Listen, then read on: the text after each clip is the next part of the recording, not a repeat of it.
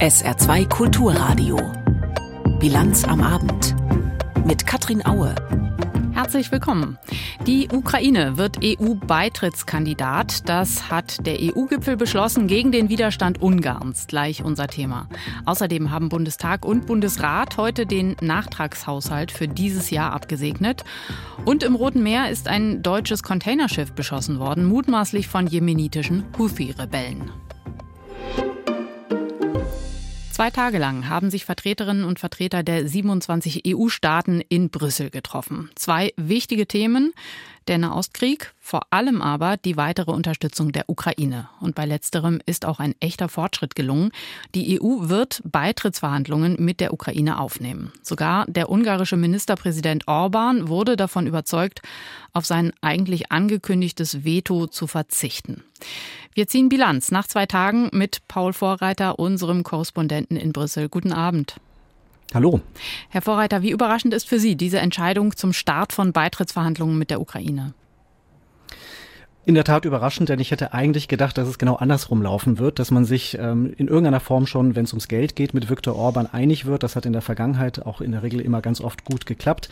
Ähm, allerdings bei dieser Entscheidung zum Start von Beitrittsverhandlungen, da ging es ja durchaus um etwas sehr Prinzipielles. Es ging um ein sehr starkes politisches Signal, das geschickt werden sollte, eben auch an die Adresse von Moskau. Und man muss dazu sagen, dass Viktor Orban hier ja auch sehr auf Prinzipien rumgeritten ist. Also er hat ja auch gesagt, die Ukraine ist einfach noch nicht so weit, hat einfach einen Teil der Vor Vorbedingungen, die ihm gestellt wurden, noch nicht erfüllt und dass er deswegen dagegen sei.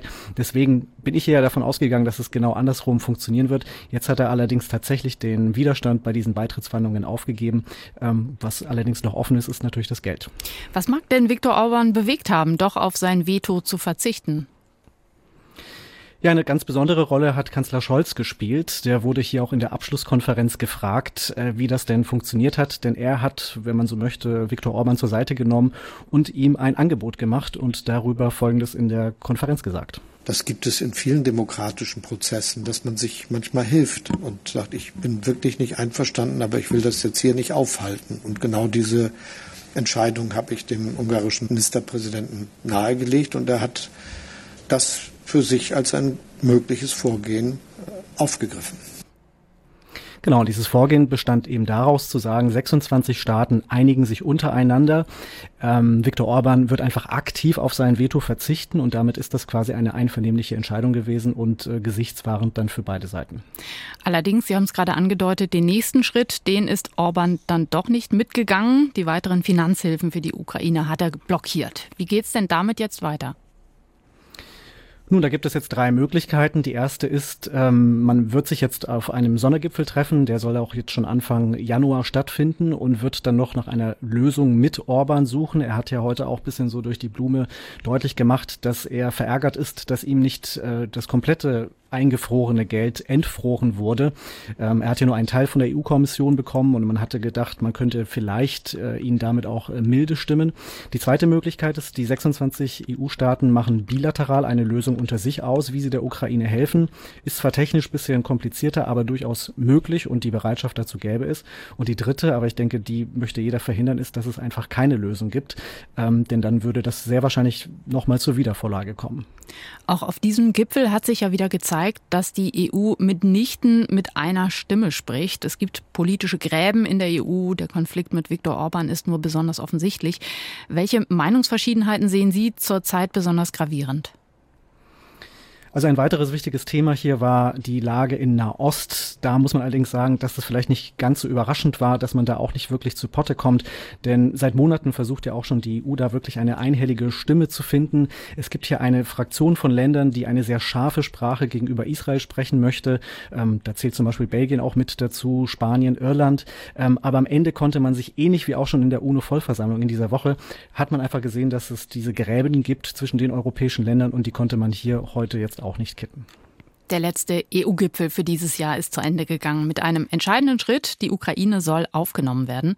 Informationen waren das von Paul Vorreiter aus dem ARD-Studio Brüssel. Währenddessen ist auch der Bundestag in den letzten Zügen vor Weihnachten. Heute ging es um viel Geld und um die Schulden, die wegen des Karlsruher Haushaltsurteils nicht mehr gemacht werden dürfen. Ein Weg, wie stattdessen Geld zusammenkommen soll für die nötigen Zukunftsinvestitionen, zum Beispiel für den klimafreundlichen Umbau der Industrie, ist ein höherer CO2-Preis. Jan Zimmermann. Der CO2-Preis steigt bereits zum Jahresanfang von derzeit 30 auf 45 Euro je Tonne. Benzin dürfte sich dadurch um etwa 4,5 Cent pro Liter verteuern. Auch die Preise für Gas und Heizöl werden dadurch ansteigen. Eine CO2-Preiserhöhung war für das kommende Jahr ohnehin vorgesehen. Die Ampelkoalition hat sich jedoch im Rahmen der Einigung über den Haushalt 2024 darauf verständigt, den CO2-Preis stärker anzuheben als die bisher geplanten 40 Euro pro Tonne. Die erwarteten Mehreinnahmen werden auf etwa eine Milliarde Euro geschätzt. Mit dem Geld soll der Klima- und Transformationsfonds aufgefüllt werden, in dem nach dem Haushaltsurteil des Bundesverfassungsgerichts 60 Milliarden Euro für die kommenden Jahre fehlen. Im Jahr 2025 wird der CO2-Preis weiter steigen, dann auf 55 Euro pro Tonne. Der CO2-Preis war heute eines der wichtigen Themen im Bundestag. Im Bundesrat stand unter anderem die kommunale Wärmeplanung auf der Tagesordnung. Denn wegen des Klimawandels müssen in Deutschland ja auch die Heizungen so bald wie möglich ohne fossile Energien betrieben werden. Ein Weg, der für viele Hausbesitzer vermutlich attraktiv ist, heißt Fernwärme. Aber wo ist sie verfügbar, auch in Zukunft? Um darüber zu informieren, sollen die Kommunen jetzt verpflichtet werden, Wärmepläne zu erstellen. Leon Vucemilovic berichtet. Die Wärmepläne sollen zeigen, wie Bürgerinnen und Bürger und Unternehmen abhängig von ihrem Standort am besten heizen können. Sobald die Pläne da sind, müssen sie sich dann an das sogenannte Heizungsgesetz halten, wenn sie eine neue Heizung kaufen. Die Menschen müssten möglichst bald Bescheid wissen, ob sie etwa ans Fernwärmenetz angeschlossen werden oder sich um eine Wärmepumpe kümmern müssen, sagte Bundesbauministerin Clara Geiwitz im Bundesrat.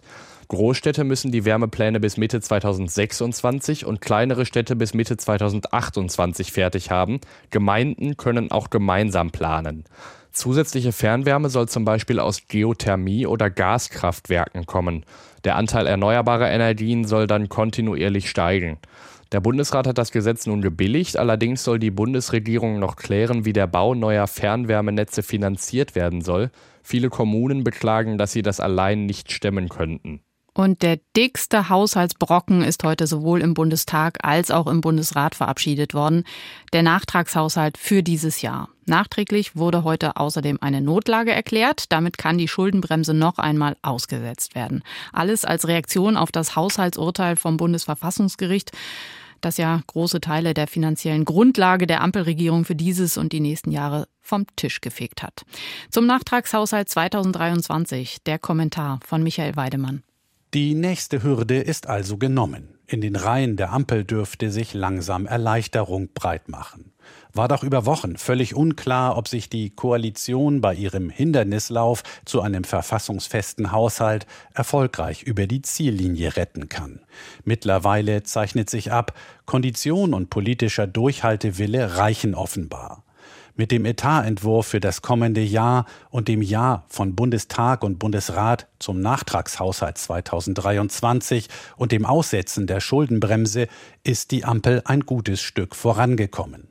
Gelingt es dem Kanzler und seinem Finanzminister, auch den 24er Etat in seinen vielen noch offenen Details plausibel auszugestalten, könnten SPD, Grüne und FDP jetzt tatsächlich wieder in die Spur kommen auch wenn es fraglich bleibt, ob sie gemeinsam jemals wieder so etwas wie einen Lauf haben werden.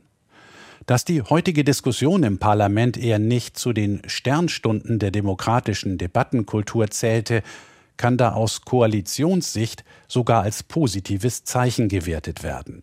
Der Milliardenstreit um Haushaltsnotlage, Schuldenbremse und Sparnotwendigkeiten birgt offenbar nicht mehr genügend Brisanz, um im Bundestag einen wirklich heftigen Schlagabtausch auszulösen. Selbst die Warnung der Union, der Umgang mit den Sondervermögen sei auch nach den Etatkorrekturen weiter verfassungsrechtlich bedenklich, sorgt da nur noch bedingt für Erregung. Der Konflikt um Sondervermögen, Schuldengrenze und Sozialausgaben ist zwar beileibe noch nicht vom Tisch, aber es scheint so etwas wie Vernunft einzukehren in die aktuelle Etatdebatte. Für die verunsicherten Akteure im Lager der Ampel sind das gute Nachrichten. Für das Land allerdings auch, denn die enormen finanziellen Herausforderungen, vor denen wir in Zukunft stehen, vertragen keine provokanten Generalabrechnungen und kein selbstgerechtes Schulterklopfen. Ab jetzt können wieder die Kerner in den Fraktionen und Ministerien das Heft des Handelns in die Hand nehmen und das Urteil des Bundesverfassungsgerichts zum Startschuss für eine neue Seriosität in der Haushaltspolitik machen. Dann könnte sich die Haushaltskrise am Ende sogar als heilsamer Schock erweisen. Auch wenn wir dessen Nachwirkungen wohl noch eine ganze Weile zu spüren bekommen werden. Die Meinung von Michael Weidemann aus dem ARD Hauptstadtstudio. Jetzt weitere Meldungen des Tages von Stefan Eising. Die EU und mehrere westeuropäische Länder haben Israel aufgefordert, gegen die Gewalt radikaler Siedler gegen Palästinenser im Westjordanland vorzugehen. In einer gemeinsamen Erklärung heißt es, Israel müsse konkrete Maßnahmen ergreifen, um die beispiellose Gewalt zu beenden. Seit Anfang Oktober habe es im Westjordanland mehr als 340 gewalttätige Angriffe durch Siedler gegeben. Dabei seien acht Palästinenser getötet und mehr als 1000 aus ihren Häusern vertrieben worden. Die Aufforderung an Israel unterzeichnet haben außer der EU unter anderem Australien, Kanada und Großbritannien. Deutschland und die USA sind nicht darunter. Steigende Kosten und eine sinkende Nachfrage haben der saarländischen Wirtschaft auch in diesem Jahr wieder zu schaffen gemacht. Das geht aus dem vorläufigen Jahresbericht des Statistischen Landesamtes hervor. Betroffen war demnach vor allem das verarbeitende Gewerbe. Unsicherheit auf den Weltmärkten und ein hoher Transformationsdruck hätten zu einer geringeren Produktionsleistung geführt. Den Angaben zufolge ging der Umsatz im Baugewerbe um etwa 3,2 Prozent zurück. Beim Wohnungsbau sei das Minus mit über 20 Prozent am deutlichsten gewesen. Die Zahlen des Landesamtes beziehen sich auf die ersten neun Monate des Jahres. Beim europaweiten Aktionstag gegen Hasskriminalität hat es gestern auch Razzien im Saarland gegeben. Wie die Polizei dem SR mitteilte, wurden die Häuser von vier Verdächtigen durchsucht. Im Landkreis Neunkirchen, im Regionalverband Saarbrücken, im Landkreis St. Wendel und im Saarpfalzkreis. Laut Polizei sind die Beschuldigten im Alter zwischen 46 und 56 Jahren. Ihnen würden Volksverhetzung, Billigung von Straftaten und sogenannte Hasspostings vorgeworfen. Den Angaben zufolge wurden bei den Verdächtigen Computer- und Speichermedien sichergestellt. Keiner sei in Untersuchungshaft genommen worden. Die saarländischen Landwirte planen eine Protestaktion gegen die Sparpläne der Bundesregierung. Der Hauptgeschäftsführer des Bauernverbandes Welsch sagte dem SR, etwa 200 Landwirte würden am Montag vor dem Landtag in Saarbrücken demonstrieren. Vorgesehen sei auch eine Kundgebung. Man benötige die Unterstützung der Landesregierung, um die geplante Streichung von Steuervergünstigungen für die Landwirtschaft zu verhindern. Welsch betonte, dass es im Januar noch weitere Aktionen geben könnte. Beim Festival Max Ophüls Preis im Januar sind insgesamt 131 Filme zu sehen. Das haben die Veranstalter am Vormittag in Saarbrücken bekannt gegeben. Knapp die Hälfte der Filme konkurriert um die insgesamt 18 Preise. Sie sind mit fast 120.000 Euro dotiert. Das Festival beginnt am 22. Januar. Eine Auswahl der Filme ist auch dieses Mal wieder als Stream im Internet zu sehen. Schokolade und andere Süßigkeiten in Weihnachtseditionen sind oft deutlich teurer als dasselbe Produkt in der Alltagsverpackung. Darauf weist die Verbraucherzentrale Niedersachsen hin. Fünf von acht verglichenen Produkten waren demnach in der Weihnachtsausgabe teurer. Einen besonderen Aufschlag von 150 Prozent verzeichneten die Tester bei Rocher-Kugeln in Tannenbaumverpackung des Herstellers Ferrero. 150 Gramm kosteten knapp 6,50 Euro, 200 Gramm im Vergleich nur rund 4 Euro. Ebenfalls deutlich teurer waren sogenannte Alpenmilchpralinen von Milka sowie Moncherie-Pralinen von Ferrero. Im Roten Meer ist heute schon wieder ein Containerschiff angegriffen worden. Der Frachter der deutschen Reederei Hapag-Lloyd wurde vor der Küste Jemens von einer Rakete getroffen. Dahinter stecken offenbar jemenitische Houthi-Rebellen, eine Gruppe, die sich in den vergangenen Wochen verstärkt in den Nahostkonflikt einmischt. Thilo Spanhell mit Einzelheiten. Die Houthis lassen ihren Worten jetzt Taten folgen. Anfang der Woche hatte die vom Iran unterstützte Miliz angekündigt, nicht nur israelische Schiffe, sondern Schiffe jeglicher Nationalität an dem Weg nach Israel zu hindern. Treffen tun sie jetzt aber scheinbar auch Schiffe, die weder aus Israel kommen noch dorthin fahren. So war die Al-Yasra der deutschen Reederei Hapag-Lloyd laut der Internetseite Marine Traffic nach Singapur unterwegs, als sie vor der Küste des Jemen von einem Geschoss oder einer Drohne getroffen wurde. Dieses soll Medienberichten zufolge aus dem Gebiet der Houthis gekommen sein. Das mehr als 360 Meter lange Containerschiff legte am Dienstagabend im ägyptischen Hafen Port Said ab. Politikwissenschaftler Mohammed S. Al-Arab vom Ahram-Institut in Kairo.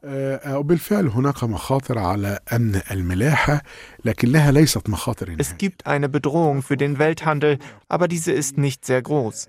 Ich denke nicht, dass die Houthis die Angriffe ausweiten werden, denn das Ziel sind nur Warnungen an Israel und an die USA. Die Houthis wissen, wenn sie die weltweite Schifffahrt komplett unterbrechen, dann stellt sich eine internationale Allianz gegen sie. Sie wollen sich nicht die ganze Welt zum Feind machen. Es geht nur um Israel, die USA und deren Verbündete.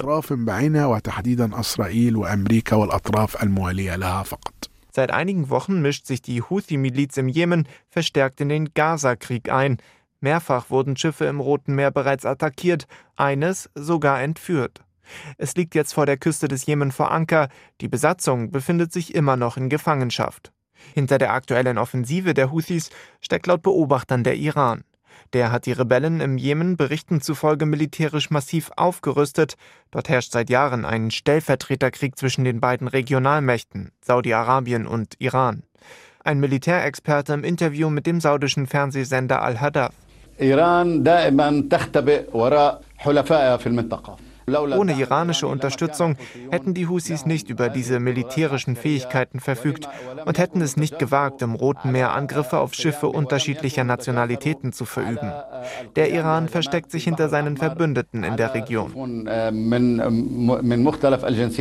Egal ob Angriffe der Hisbollah auf Israel oder Attacken schiitischer Milizen auf US-Einheiten im Irak, in den letzten Wochen versucht der Iran seine Macht in der Region unter Beweis zu stellen. Den Houthis gehe es laut dem ägyptischen Politikwissenschaftler Mohammed S. al-Arab vor allem um eins. Die Houthis wollen ihre Popularität stärken. Sie wollen zeigen, dass, obwohl die Houthis keinen eigenen Staat haben, sie trotzdem in der Lage sind, auf Israel Druck auszuüben. Nach dem Einschlag des Projektils auf der Al-Nasra sei ein Feuer an Bord ausgebrochen, berichten Medien. Außerdem sei ein Container ins Meer gefallen. Verletzt wurde bei dem heutigen Angriff auf das deutsche Containerschiff niemand. Mittlerweile hat ein Sprecher des Bundesverteidigungsministeriums bestätigt, dass die Bundesregierung einen Marineeinsatz im Roten Meer prüft. Die US-Regierung habe schon vor einigen Tagen angefragt, ob die deutsche Marine die US Army dort unterstützen könne. Kommen wir zur aktuellen Lage im Nahostkrieg. Julio Segador berichtet. Die Feuerkraft der Hamas aus dem Gazastreifen sei inzwischen erheblich eingeschränkt, verkündete Israels Regierungssprecher Levi am Nachmittag vor Journalisten. Israel gewinnt den Krieg ganz klar. Die Antwort kam postwendend. Erstmals seit langer Zeit gab es in Jerusalem wieder Raketenalarm. Die Hamas kann militärisch weiter agieren, was auch die heftigen Kämpfe im Gazastreifen zeigen. Aber nicht nur dort. Immer häufiger gibt es an der Nordgrenze Israels zum Libanon Gefechte mit der Hisbollah. Ex-Verteidigungsminister Ganz, der im Kriegskabinett sitzt, besuchte heute mehrere Grenzgemeinden zum Libanon. Er forderte mehr politischen Druck auf den Libanon und die Hisbollah und er drohte der islamistischen Terrormiliz. Wenn die Welt die Hisbollah nicht von der israelischen Grenze entferne, werde Israel es tun. Weiter dramatisch ist die humanitäre Lage im Gazastreifen. Hilfsorganisationen beklagen, dass sie aufgrund der heftigen Kämpfe kaum die Möglichkeit haben, die Hilfsgüter zu verteilen. Die israelische Regierung warf der Hamas erneut vor, Teile der Hilfslieferungen zu stehlen. Zum Teil hätten Terroristen die eigene Bevölkerung mit vorgehaltenen Waffen bedroht, hieß es aus dem Büro des israelischen Premierministers. Wie geht es mittel- und langfristig weiter im Gazakrieg? Diese Frage beschäftigt nicht nur die Menschen im Gazastreifen und in Israel, sondern weltweit und insbesondere auch in den USA. Die US-Regierung gilt als wichtigste Verbündete Israels.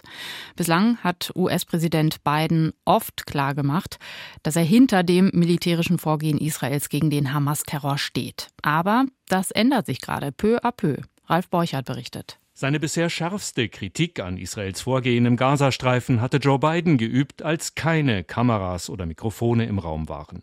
Vor Unterstützern seiner demokratischen Partei hatte Biden laut Augenzeugen gesagt, nach dem Angriff der Hamas am 7. Oktober habe der Großteil der Welt hinter Israel gestanden, doch nun sei Israel dabei, die Unterstützung durch willkürliche Bombardements zu verlieren.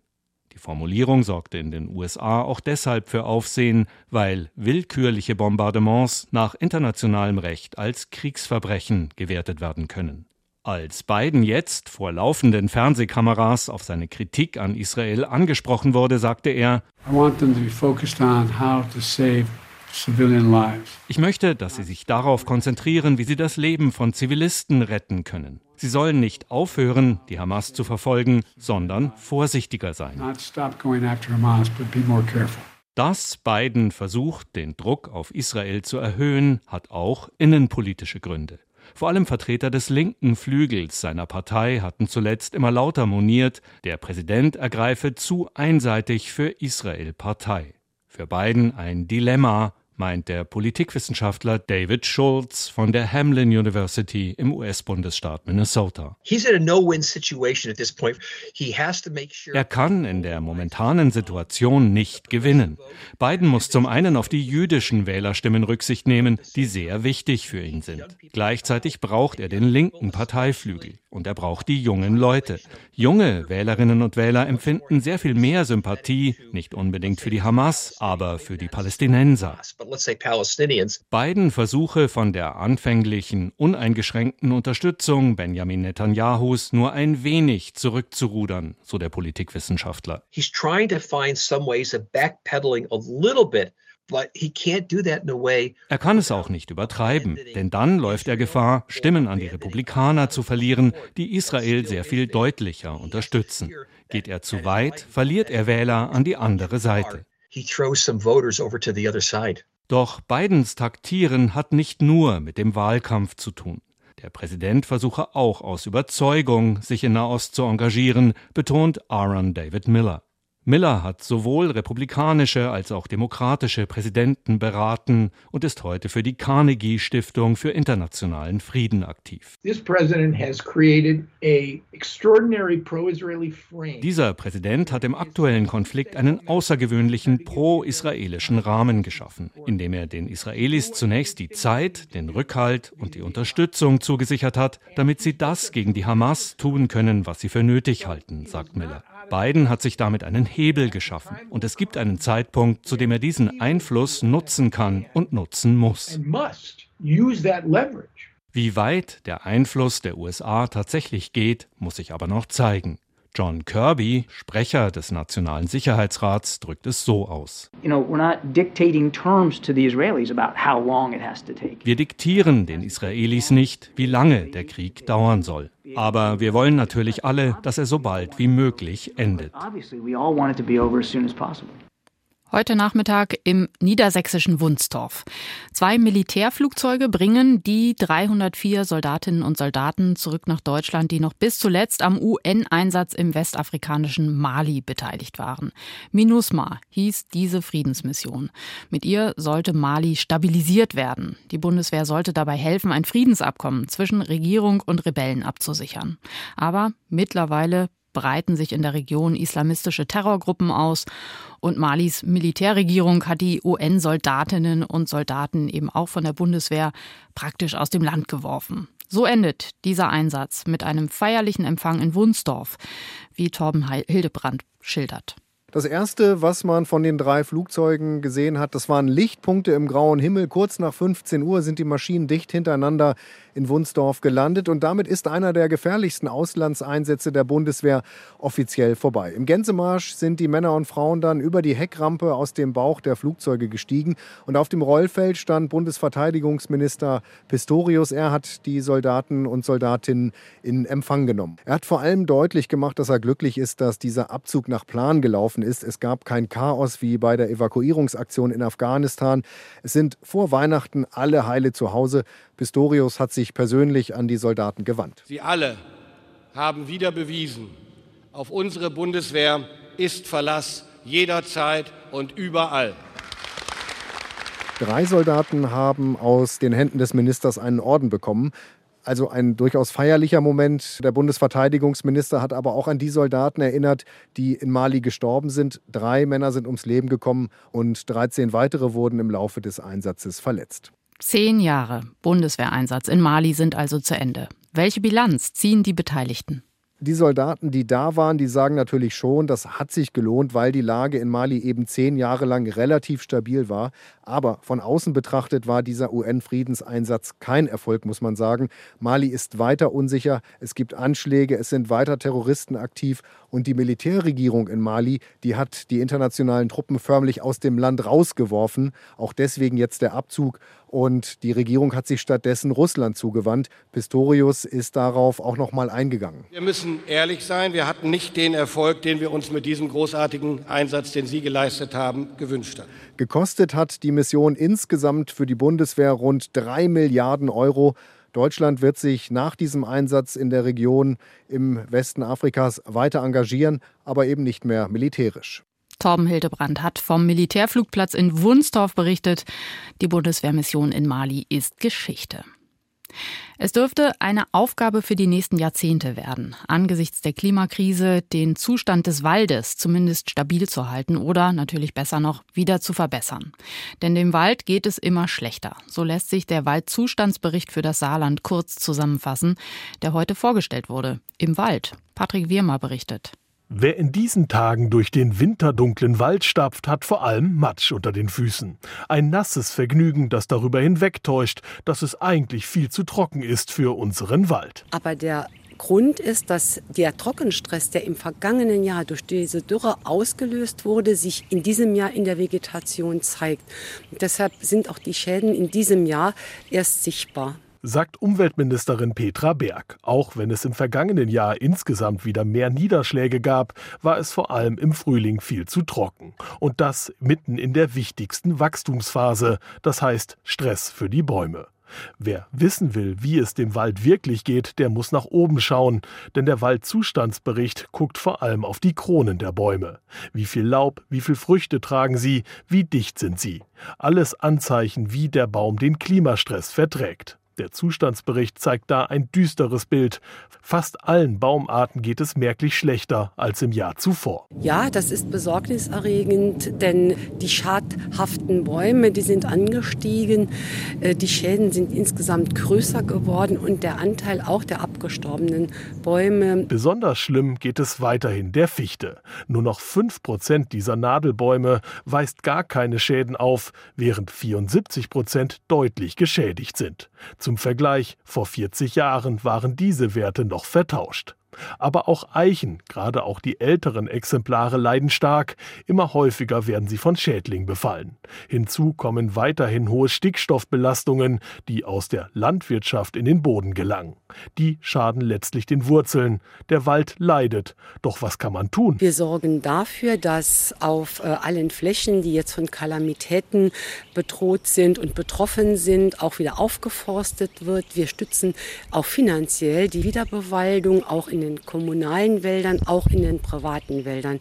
Was wir aber noch tun, ist mit dem Klimaschutzgesetz in die Zukunft dafür sorgen, dass CO2-Emissionen reduziert werden.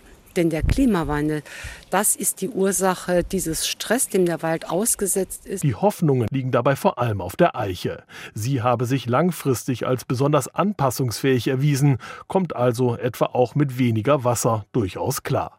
Ein Wunderbaum ist die Eiche aber trotzdem nicht, sagen Experten. Das Ökosystem Wald ist ein komplexes Gebilde. Und dann ist da ja auch noch der Mensch, denn der Wald will ja auch bewirtschaftet werden. Wir brauchen Holz im Bau als Baustoff und wir brauchen auch Holz in der Möbelindustrie. Und das wird auch weiterhin so sein. Wir entnehmen immer noch weniger Holz dem Wald als natürlich nachwächst, auch in diesen Zeiten. Und wir werden das auch weiterhin tun. Klar ist aber auch, der Klimawandel wird eher für mehr Herausforderungen sorgen. Einen Vorgeschmack auf die Auswirkungen bietet dafür vor allem auch der Wald. Zum Spätherbstwetter im Saarland. Morgen meist viele Wolken, aber es bleibt weitgehend niederschlagsfrei. Im Hochwald und im St. Wendler Land kann auch mal die Sonne rauskommen. Die Höchstwerte morgen 2 Grad in Seelbach und 5 Grad in Mettlach. Am Sonntag ist es lange neblig trüb, ganz ab und zu ist Sonne möglich und es bleibt wohl trocken bei bis 7 Grad. Und die neue Woche geht dann sogar mit etwas mehr Sonne und ohne Regen los bei bis 7 Grad am Montag. Das war die Bilanz am Abend. Mein Name ist Katrin Aue. Tschüss.